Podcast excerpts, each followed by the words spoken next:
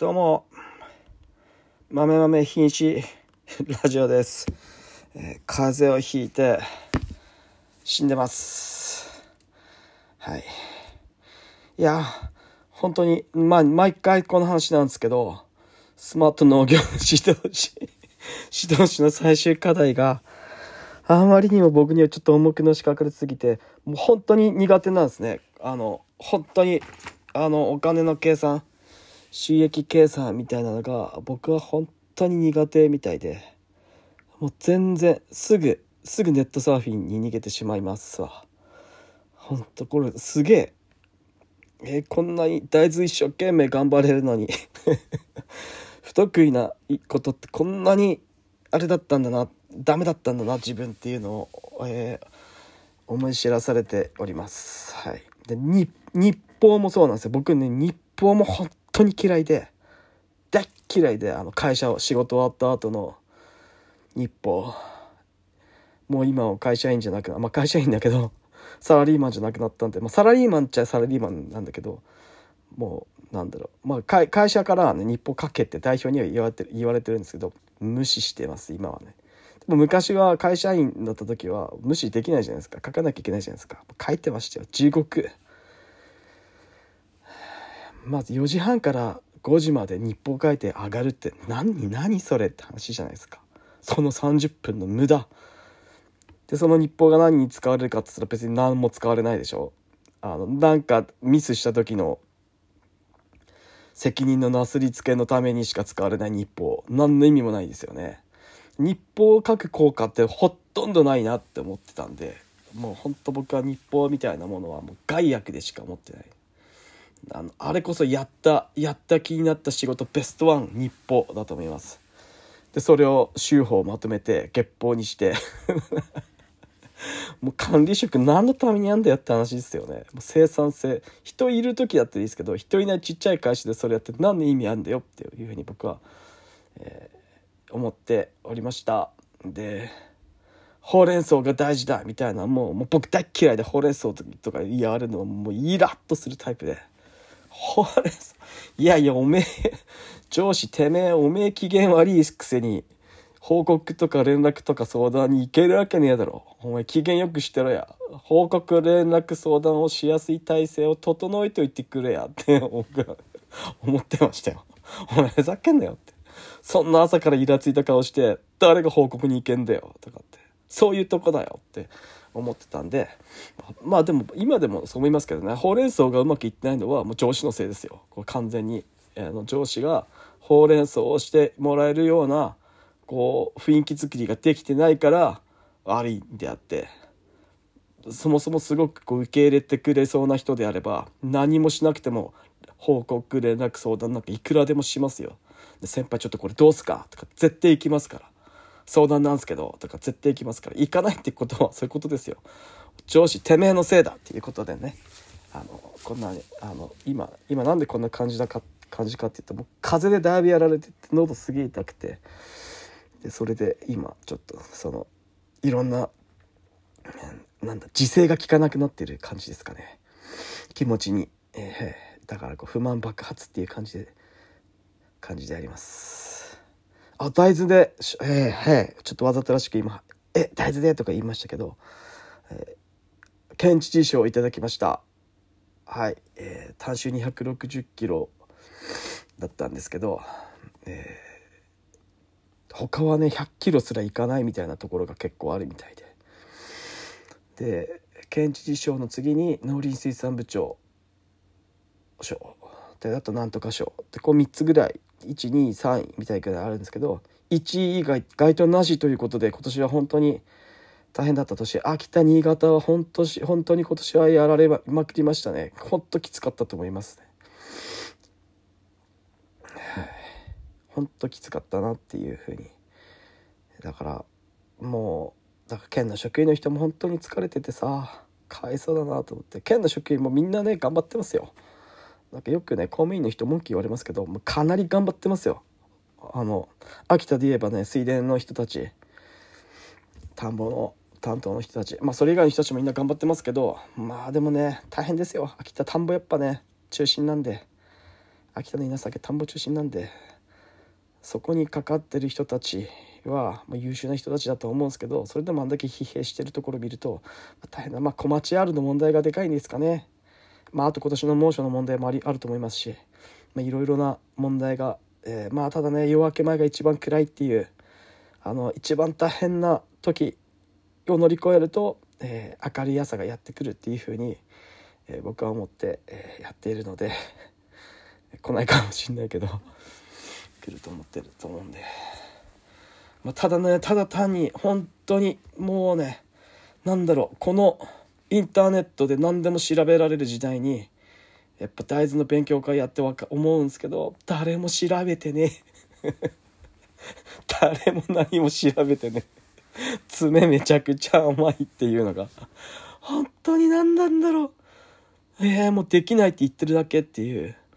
本当に端深さ端深さ何センチか分かりますか？って聞いても。大豆の端深さどんどんだけです？って聞いても。え？っえって言うもうえもうえって言ってる時点でそういうことなんですよもう爪が。だから劉邦は秋田の劉邦は窒素いるんすよ。足さなきゃいけないんすよ。窒素プラスで。あの根粒菌がね全部根粒菌でなんとか賄ってくれるって思ってる人があまりにも多すぎるんですよ。肥料いらないと思ってる人肥料いらないと思ってる人がねあまりにも多すぎてそりゃ福豊とか万世品種はいらないっすよ。秘伝とか枝豆で言えば秘伝とか秋田ほのかとかいらないじゃないですか。肥料。むしろ入れるとつるぼけしちゃうじゃないですか。でもそれはもうね万世品種じゃないですか。いや寒冷地の初期生育がある程度確保しなきゃいけないこう早生品種秋田での早生品種は窒素いりますよ最初。ある程度体を大きくしないと、えー、花ちゃんと咲かせらんないですよ。花つけ実をつけたなんだろう。実をつけた瞬間にもうえぐい量の窒素の養分を要求してくるわけじゃないですか。だから根っこがちっちゃいともう吸い吸いきれないですよね。花咲かせる時に養分めっちゃいるのに養分吸いたいと思っても肥料はない。根っこは伸びてない。体はちっちゃい。もうどうしようもできないじゃないですか。そしたらちんちくりんの豆になりますよね。収支のバランスが合ってないってことです。し吸収栄養分を根っこから吸収して吸収したいんだけどだからねもう妊娠してる女性を思い出してくださいよ。本当にそこだと思います。いっぱい食べなきゃ。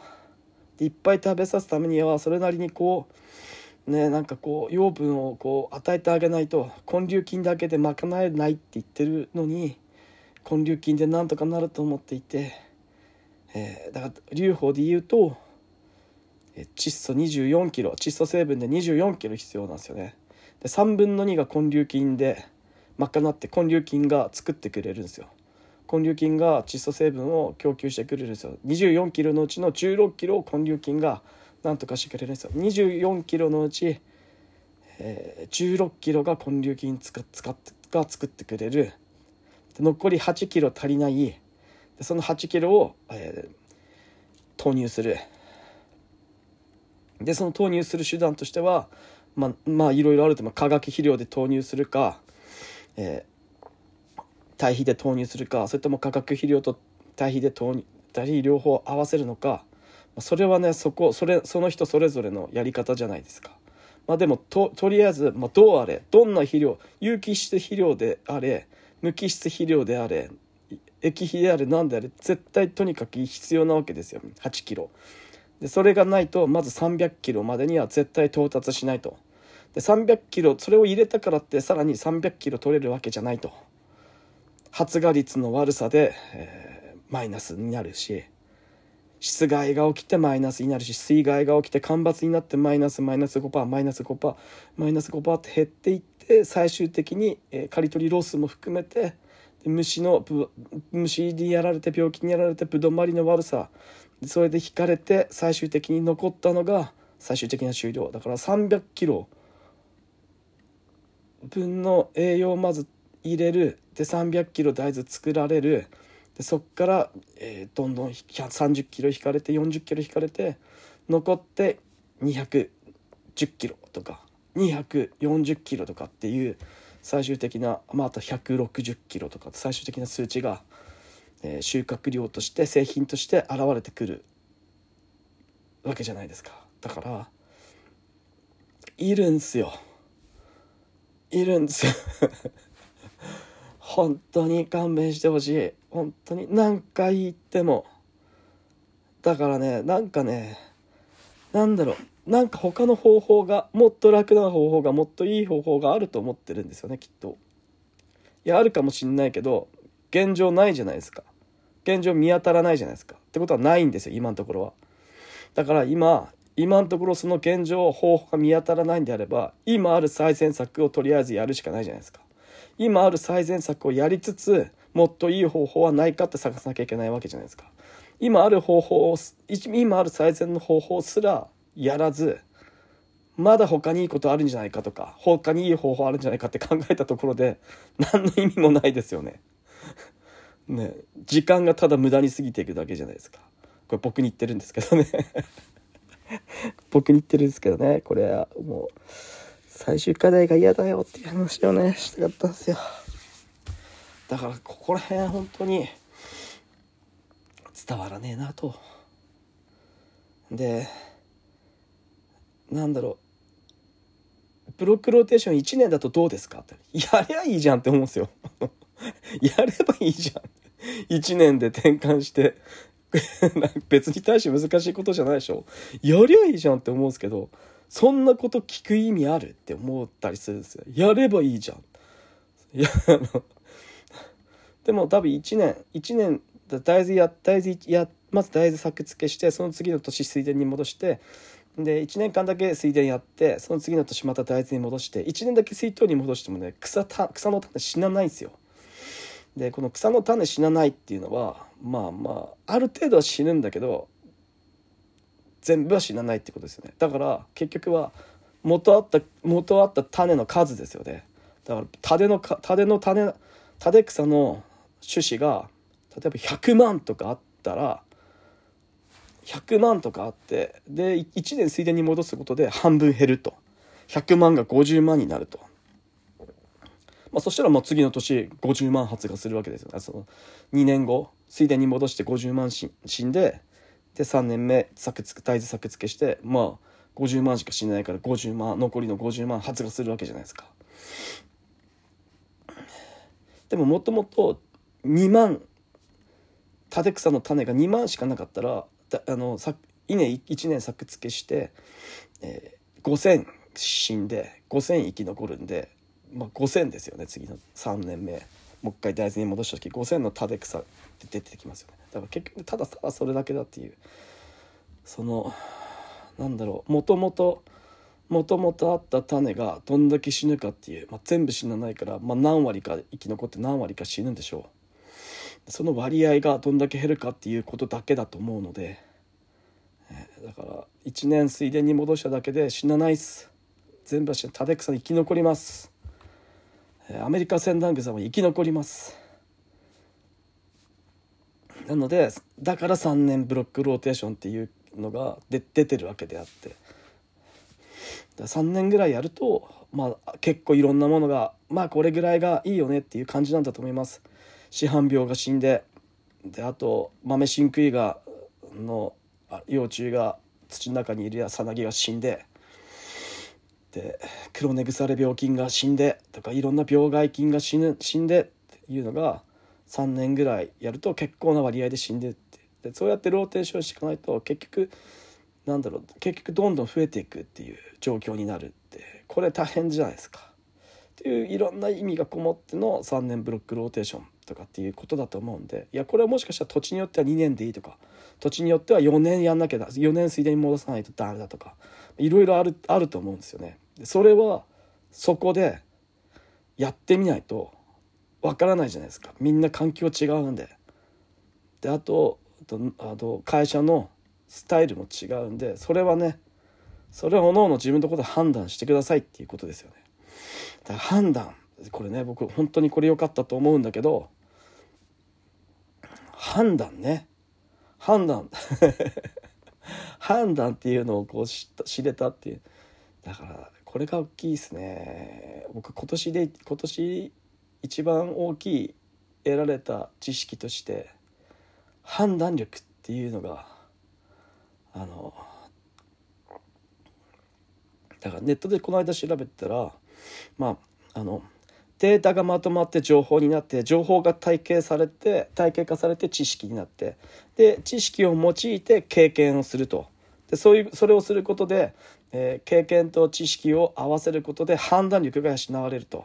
でその判断力を養っていってでさらにそれを、まあ、それが結局ずっと PDCA でずっと回していくってことですよね。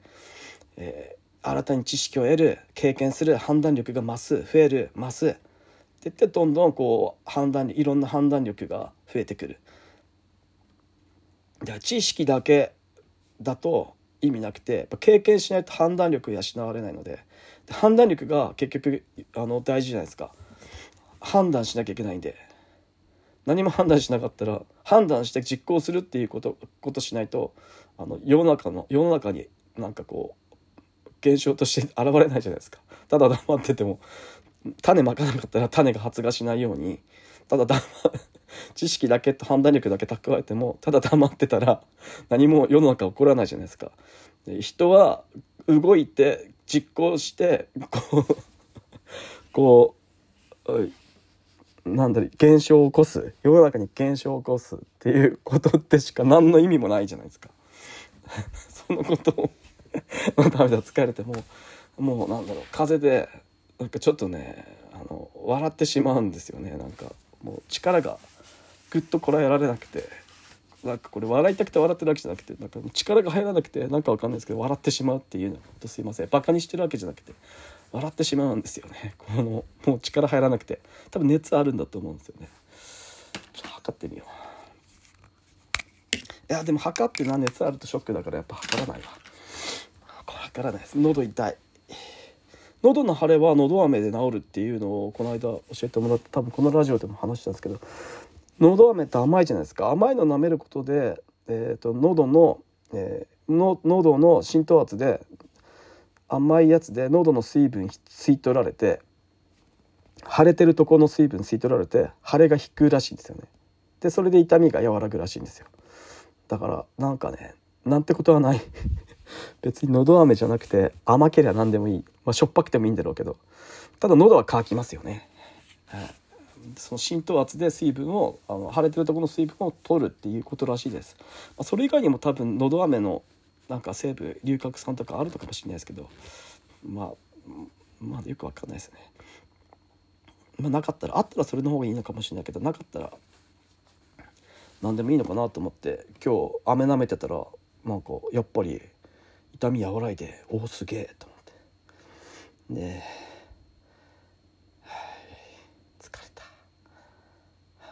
ていう感じで喋ってで最終課題やらずに またネットサーフィンするんですよ。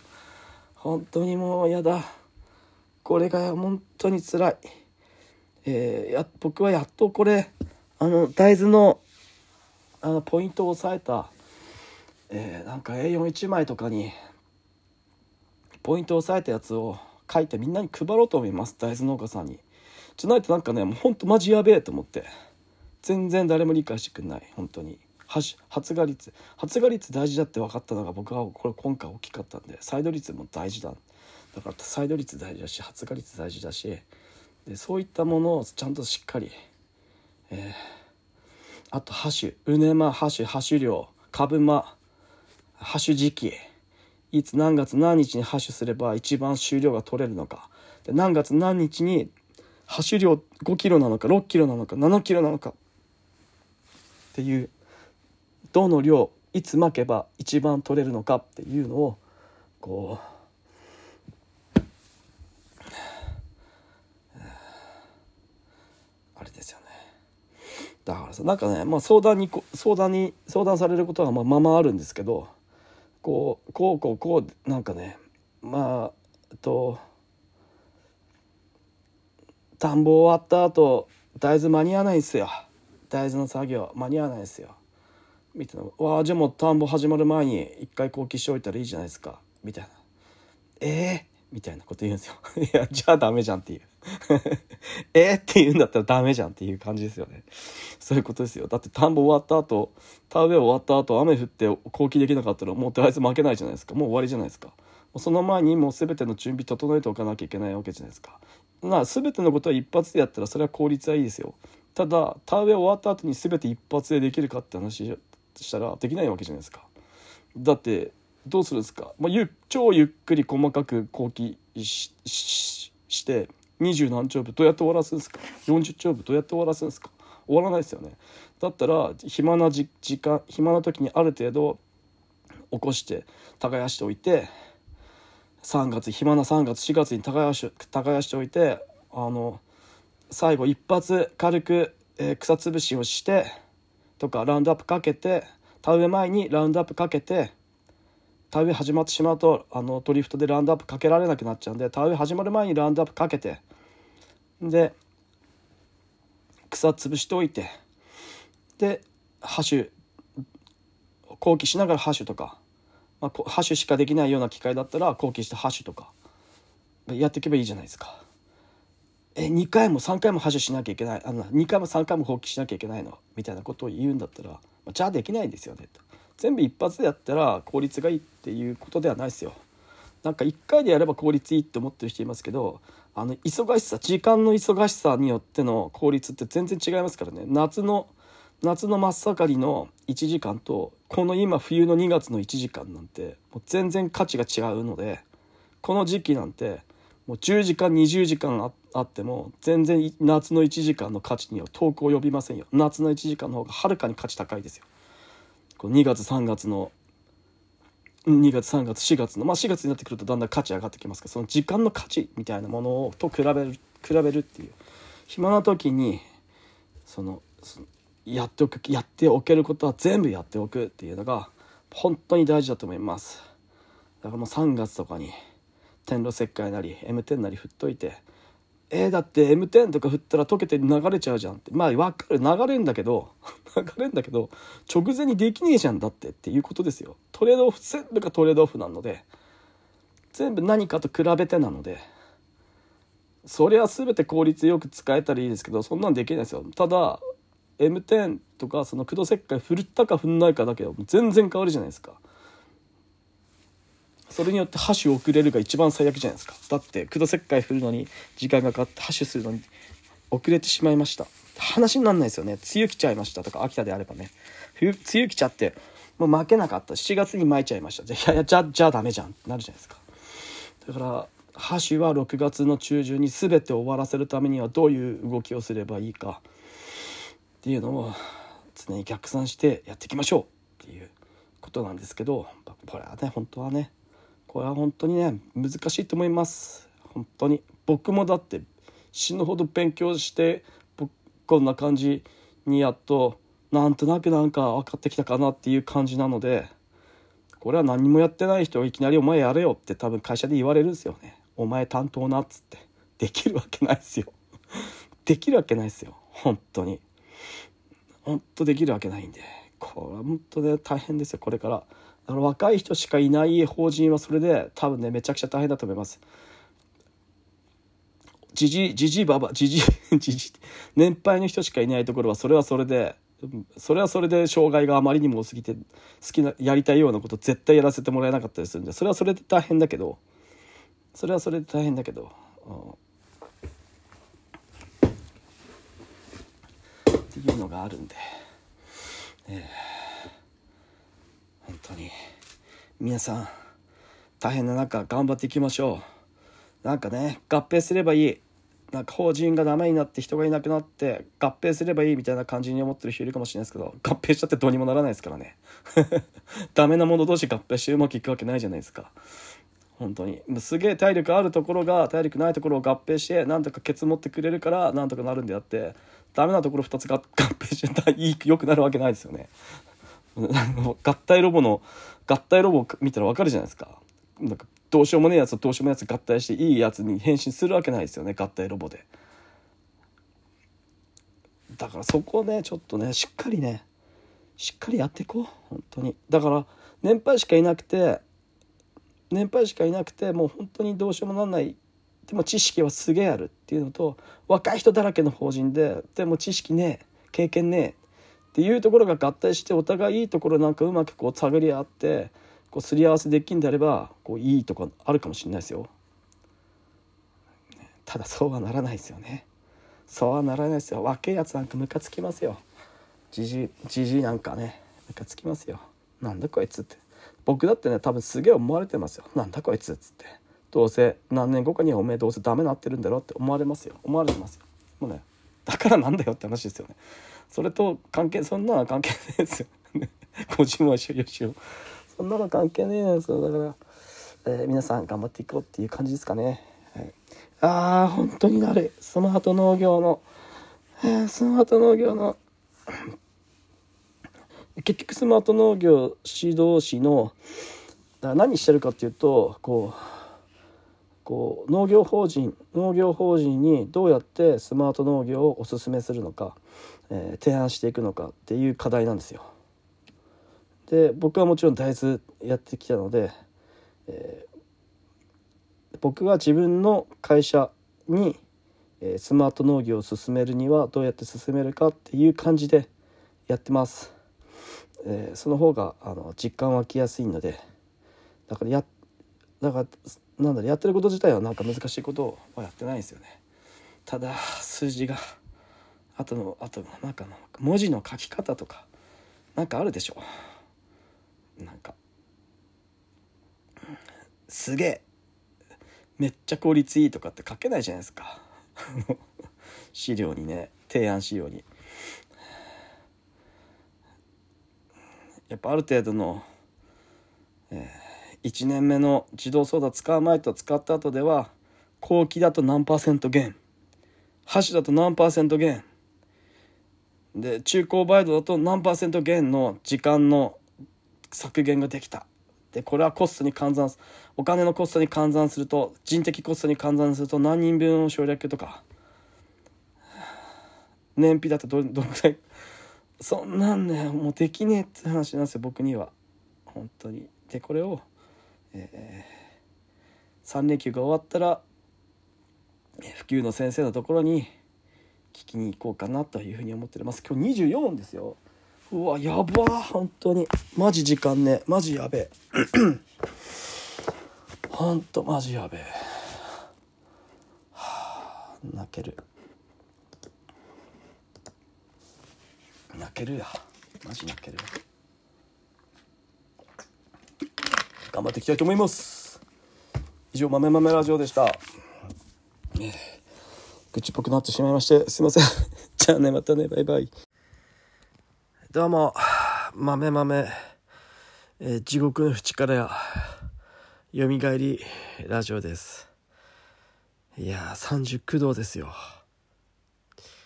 いやー、地獄だった、本当に。もう、もう今となってはコロナなのか、インフルなのか、はたまたどっちでもないのかわからなかったんですけども、えー地獄の淵から蘇りました。もうマジちょっと本当に勘弁してほんともうもうスマート農業の最終課題がねもう締め切りなの。20 29日で。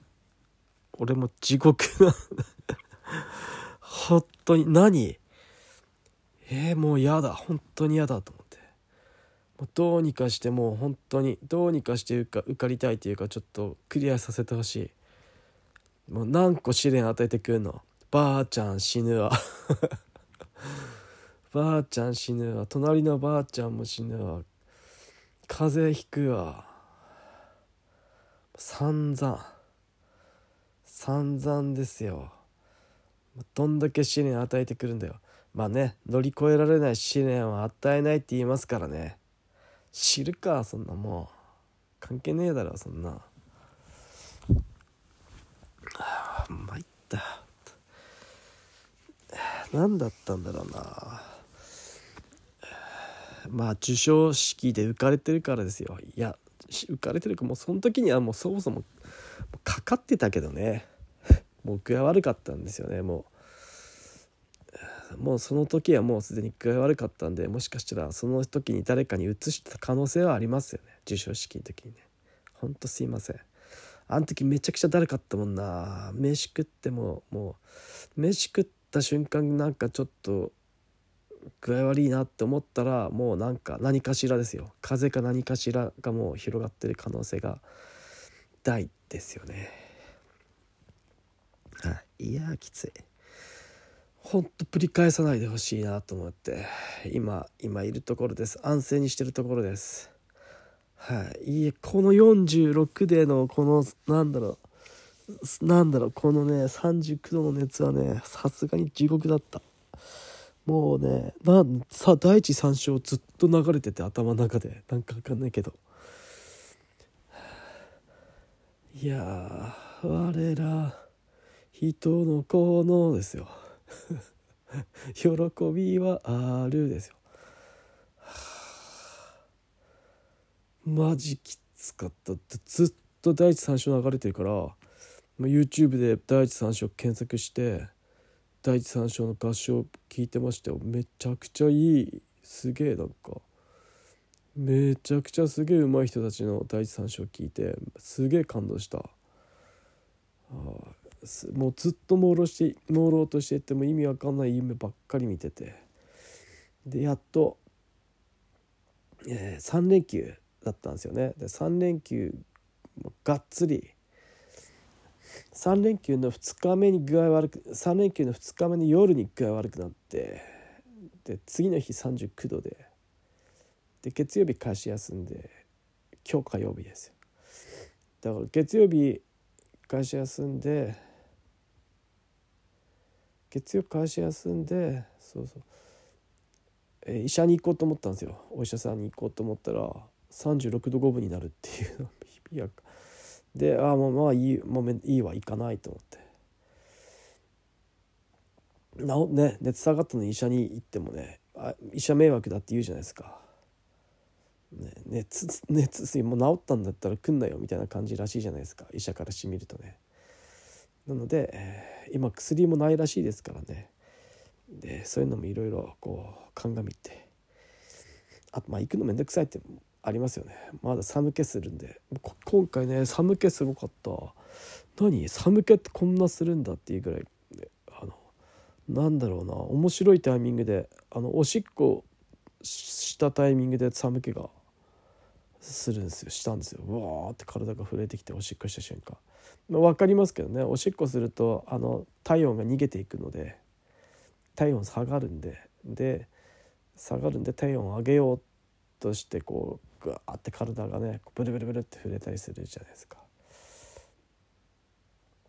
だからまあそういうのがまあなんかきっかけになって寒気が来てそっから寒気がブワーってきて「おいよ怖い怖い怖いやばいやばい怖い」と思って、えーと、ストーブつけて、えー、ふわふわのやつ着てフリース着ていっぱい重ねた上にフリース重ねてフリース重ねて寝て。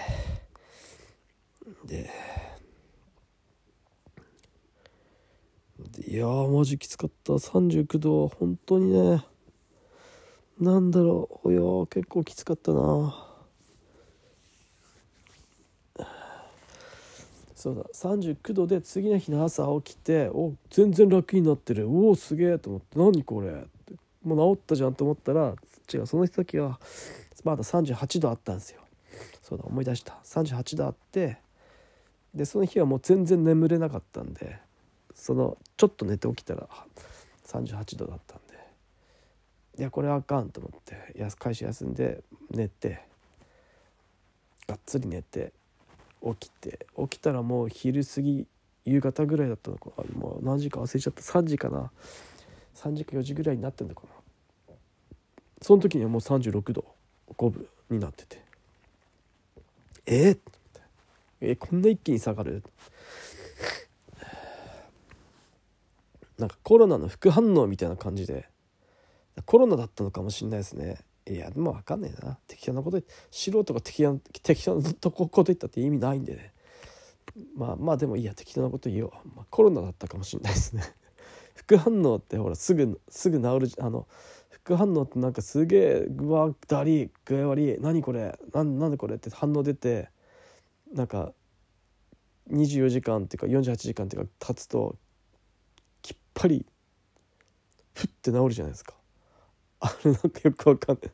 なんであんななんかなんであんなきっぱりなんであんな治るの？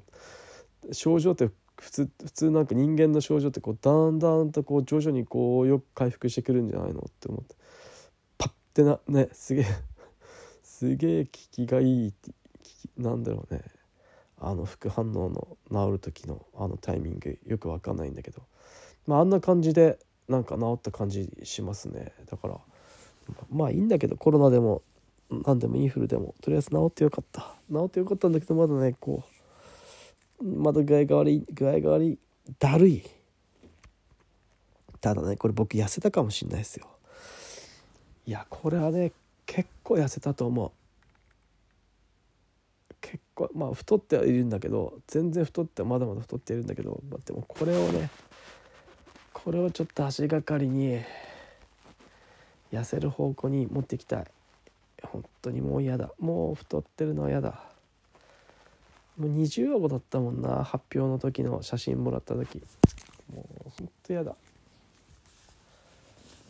もうなんか40代のなんかデブって嫌じゃないですか。本当に嫌なんだよな。それに自分がもうもろになってる。向かってってるっていうのがね本当に嫌なんですよ。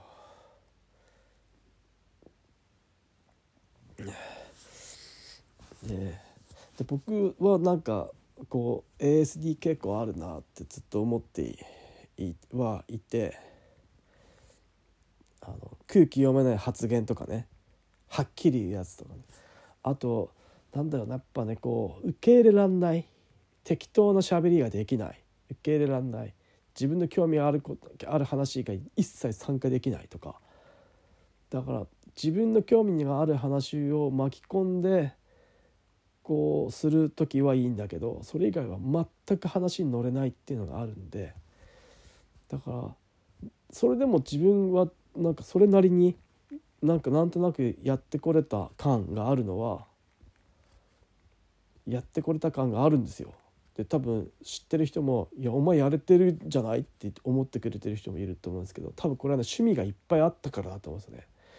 興味があったものがいっぱいあったからある程度興味が向くものがいっぱいあったからこうその数分だけ話すことができたからこれが1個しか興味がなかったとしたらそれ以外のこと以外それ以外にそのことについて以外は多分全然こいつポンコツだなって感じだったと思うんだけど多分いろんな趣味があったのと多分いろんな仕事してきたっていうのがあってだから話そのそれに関しては話があるできるんだけどそれ以外の興味が全くないものに関しては本当に全く何の感想の一つも感想もないっていう野球とかね。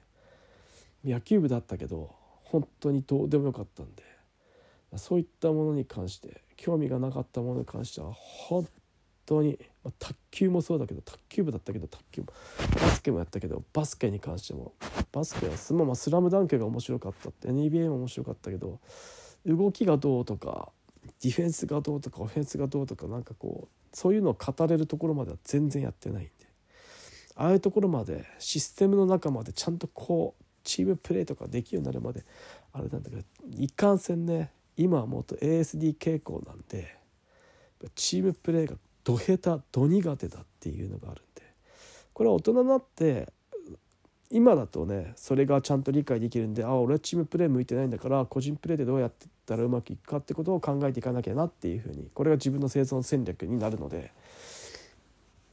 こういうのが大事だと思っているんで、まあ、会社僕は会社の社員ですけどみんなとはやらず一緒に仕事することはあんまなくってほぼ単独でやっている大豆栽培とか他の仕事もほぼ単独でやるような仕事をやっている。やるように自分を仕向けているし会社にもそういうふうなしそういうふうなこう仕向け方ををしている。何て言うんですかそうそう自分がそうなるように会社にも仕向けているし。会社もそれを認めてくれているっていうのがあるんでまあ成り立っているのだろうなと。でこれがまあそうじゃなくて普通の会社とかだと多分合わないところは合わないところに渡されたら僕が生かされたらもう終わるんだろうなっていうのはなんかなんとなく、えー、感じるところでありますと。でプレゼンもすげえ苦手だなってすげえ思ったんですよ。なんかねこう突発的なこう挨拶とか言われると真っ白になって何も何も喋れなくなるんですよね。でもしかしてこれも ASD 傾向の特徴なのかなと思ってさっきググってみたらあまさにそうで。まさにそうで。でそういう人の対策法としては全部書き出して喋り言葉で全部箇条書きじゃなくて全部喋り言葉で書き出して一言一句全部丸暗記するのが良いって書いてあって。うわそれ俺プレゼンの時やってるやつじゃんと。ああじゃあまあ合ってたんだこのやり方でとだから僕のプレゼンの資料には、えー、スライドに喋ること全部書いてあるかもしくはあまりにもごちゃごちゃしそうであったら別プリントで紙で喋、えー、ることを全部書いてあってそれをずっと読んでスライドをこうやっていくっていうだからスライド見ながらそれに応じて喋るっていうのはもう僕はできないんで。あの家だとできるんですよ家で適当に喋るんだとできるんですけど緊張するとあの言葉喋んなきゃいけなくなったなるって瞬間もうパパッて真っ白になっちゃうんでだからあこれは自分は合ってたんだなというのであよかったあ自分のやり方合ってたんだなよかったなって、えー、思ったんで、えー、挨拶の時も、え、そういうふうにして、えーなんだろう丸暗記していくのがいいなっていうふうに思いました。だから乾杯の挨拶とかは乾杯の挨拶とか長締めの挨拶とかってこう振られたりするじゃないですか。あれはもう完全にこうもう暗記しておかな暗記しておかなきゃいけないですよね。こうパターンを。完全に。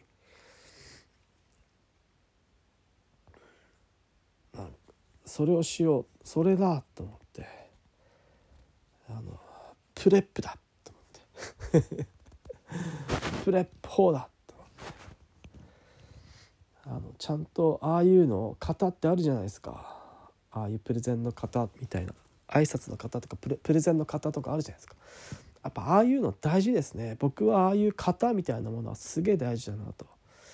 あのそんなんじゃなくてもできるよっていう人はいると思うんですよね。でもあれ僕はできないんであれできる人ができるってだけで僕はできないので僕はああいうなんだろう結論言って、えー、例え話例例題を挙げて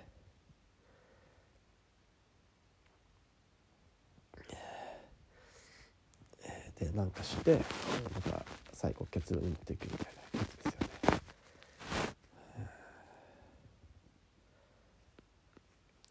それですよ。そういうの。そういうの。そういうの。そういうのだよ俺。そういうの。あそう結論。結論言ってそれの理由を述べてででそのそのたとその例示を述べてでまた結論に持っていくっていう。 PREP法ですよ。僕は PREP法でもういきます。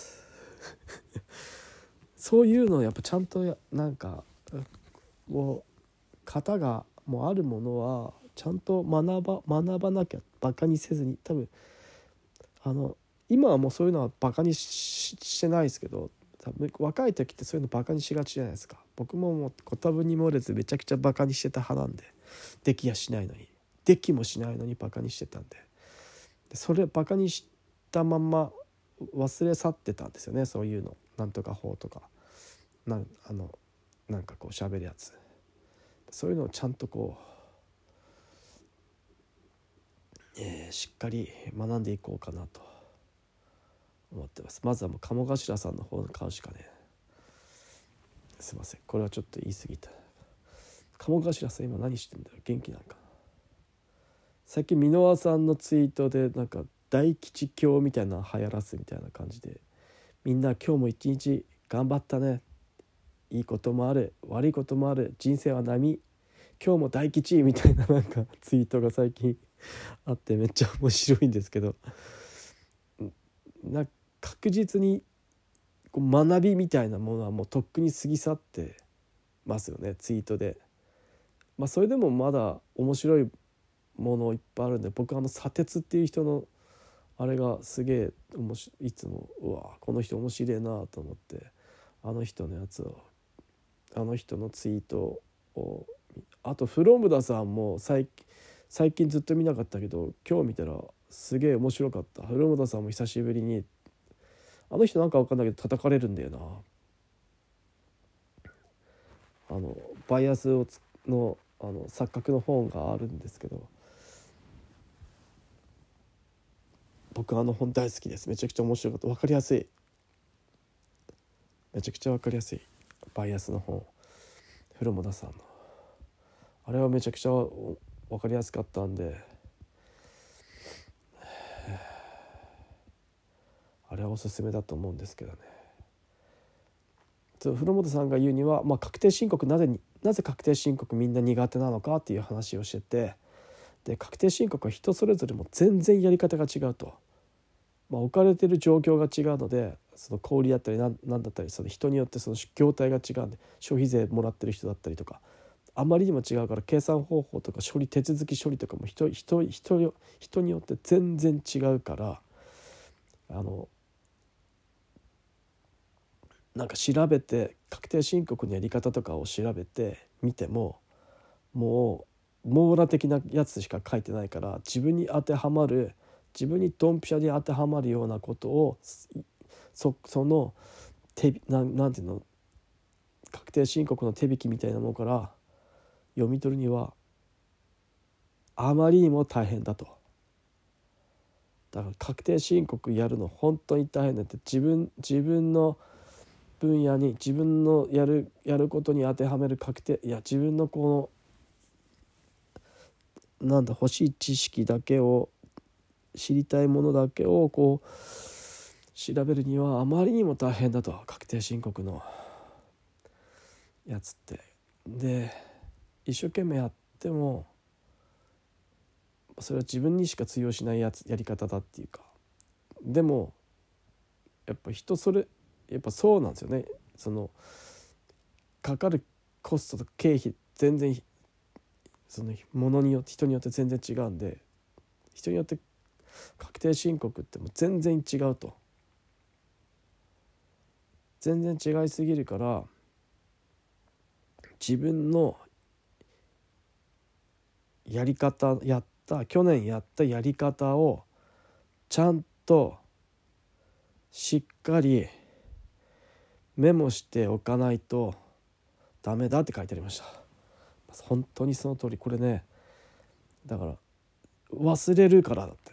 来年になると今回やったこの手順忘れるからこの手順さえ覚えておけばその手順通りにやれば終わるのにこの手順を来年忘れるからまた嫌になってくんだって。この手順さえしっかり自分の今年のこの難儀したこの手順を通りしっかりもう来年もやったらもう一瞬で終わるのにこの手順を来年忘れるからまた大変なことになるからこの手順絶対忘れないようにメモっとけって書いてました。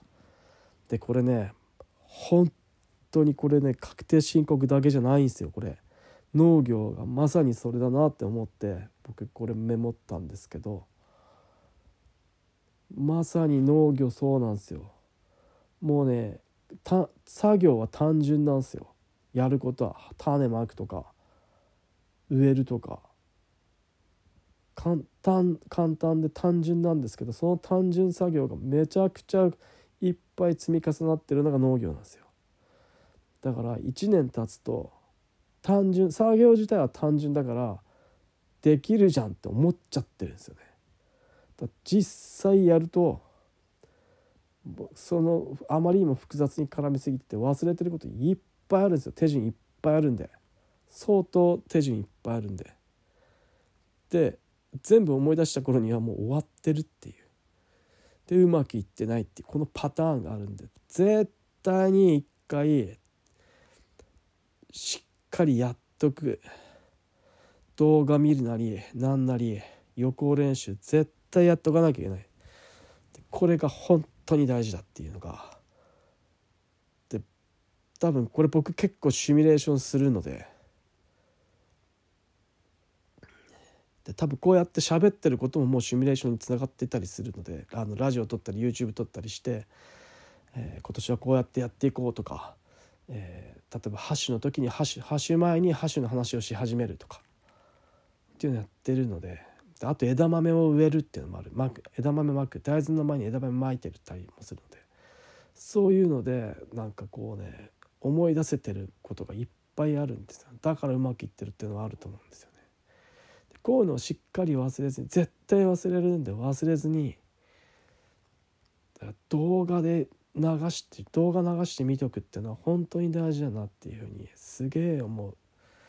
だからほん当になんだろうみんな動画見た方がいいですよね作業やる前にその作業手順を一通り全部ずっと種まき、まあ、大豆と限らず稲とかも新種から何から全部一通りの動画をしっかり見ておくっていうのはこ自分の会社のやり方の動画をちゃんと一通り本当に解説付きで取っておくっていうのはすげえ大事だなと。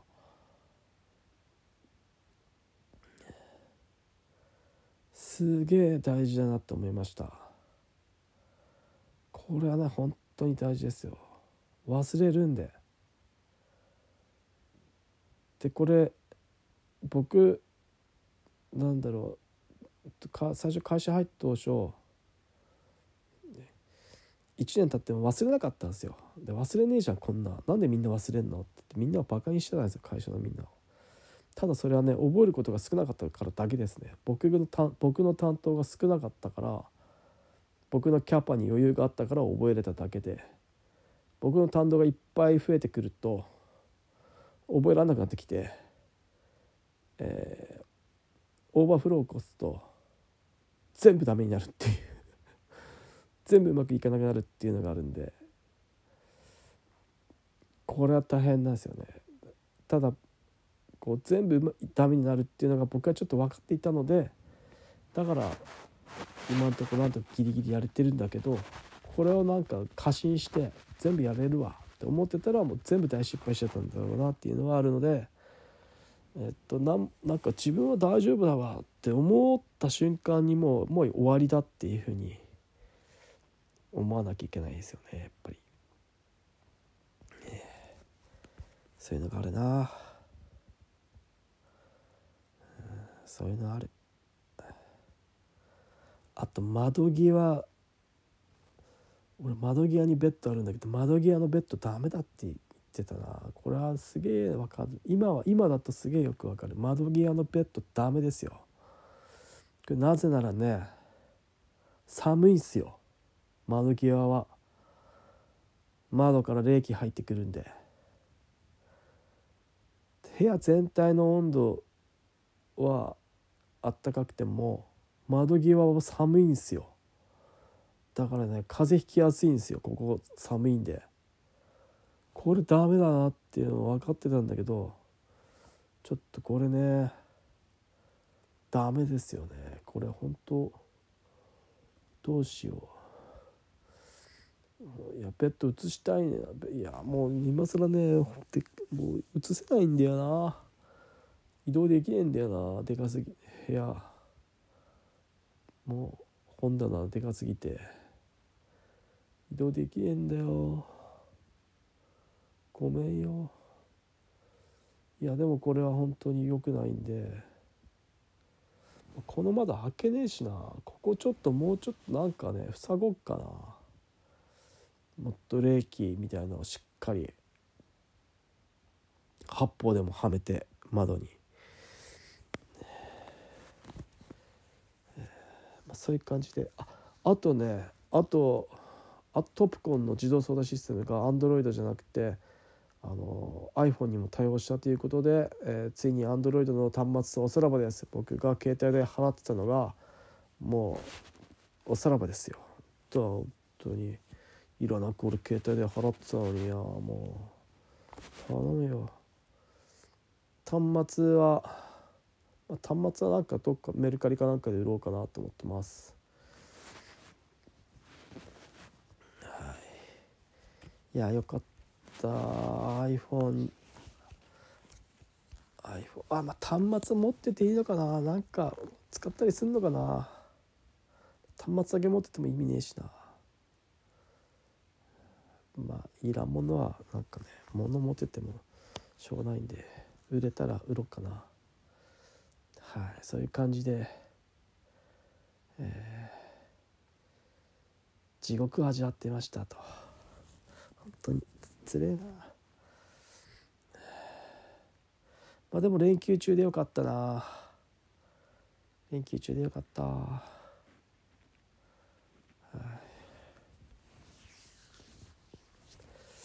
連休中でよかったなと思ってます。